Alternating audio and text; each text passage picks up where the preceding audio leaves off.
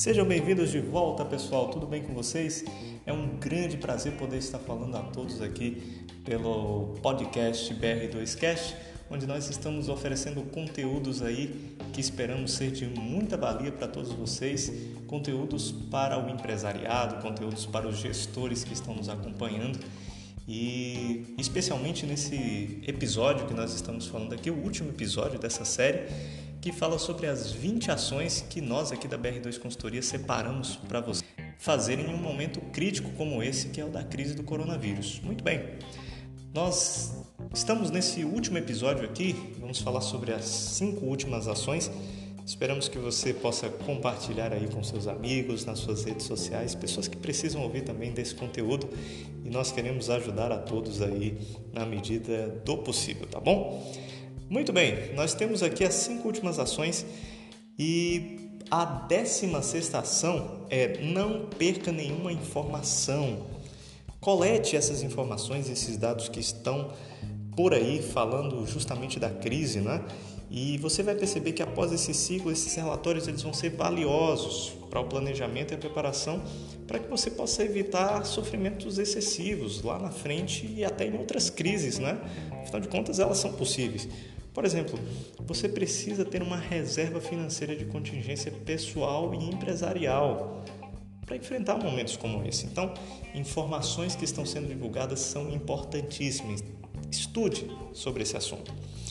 A 17 dica é envolva a sua família. Ou seja, converse em casa, reúna a sua família, fale dos cuidados com a saúde, deixe claro o contexto em que todos ali estão passando, inclusive para as crianças. Economize recursos em casa e conscientize a sua família para evitar gastos que não são necessários. Evite discursos apocalípticos e fuja de fake news e de redes sociais que estão com um alarme falso e oportunistas que aparecem em todos os lugares. Esse é um momento de você aproveitar o tempo com a sua família também. Não é só o momento de ficar preocupado, não. Você precisa também de muita paz, tranquilidade, de cuidados mútuos ali entre os seus entes queridos. Neste sentido, todo cuidado é pouco, tá bom? Então cuide bem da sua família, esteja sempre com ela, converse bastante em casa. A 18 dica é a seguinte: comprometa-se. Você é o líder e o protagonista dessas mudanças que precisam ser realizadas tanto na sua casa quanto na sua empresa sua equipe, sua família, todos eles esperam isso de você. Então, nem todos têm capacidade para pensar em saídas e ações ponderadas. Então, ajude eles nesse momento complicado e nesse sentido. Isso vai deixar a sua equipe e a sua família muito mais unida em torno dos projetos para o futuro, tá? A penúltima dica que nós temos aqui é a seguinte: não rompa com seus valores neste momento. Em momentos como esse que nós estamos vivendo, os valores morais, emocionais, espirituais são todos postos à prova. Não renuncie àquilo que tem valor para você. Seja ético, seja comprometido sempre com as boas ações e com seus valores.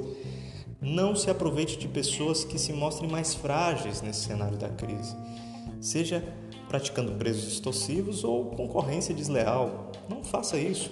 A honestidade e o respeito serão marcas que virão à tona neste momento, de mãos dadas com a solidariedade. Acredite, no futuro todos vão se lembrar de suas ações nesses dias. E a última dica que nós temos aqui para você é seja realista, otimista e tenha fé. Encare tudo o que está acontecendo neste momento com serenidade. Renove a sua fé em Deus e no futuro. Seja otimista, sem deixar de ser realista frente ao cenário, que é delicado, claro. Se prepare para as oportunidades que estão sendo construídas neste ambiente de crise. Crises sempre geram oportunidades e se prepare para abraçar essas oportunidades. Não perca a chance de mapeá-las desde já. Essa é uma crise da humanidade, não é a crise sua apenas. Desse modo, esperamos que todos saiamos melhores do que entramos nesse contexto ao que, infelizmente, é, existem aqueles que também irão perder a sua vida nessa pandemia. Que Deus, que Deus possa abençoar as famílias e todo o momento de consternação que vai haver para alguns que infelizmente vão nos deixar. Porém, aqueles que seguirem aqueles que andarão em frente, que nós possamos construir um mundo melhor para todos e que estejamos prontos para aceitar tudo o que o futuro reservar para nós, conforme o nosso merecimento. Muitas bênçãos e muitas felicidades a todos. Esperamos ter contribuído ao máximo com vocês aqui. Esperamos que compartilhe esse conteúdo e continue em frente. A caminhada é longa, é árdua, o momento é difícil, mas se estivermos juntos, se dermos o nosso melhor, conseguiremos vencer esse momento. Fique aqui conosco nos próximos conteúdos da BR2 em podcast e ficamos muito felizes sempre com a sua participação aqui. Forte abraço, até mais!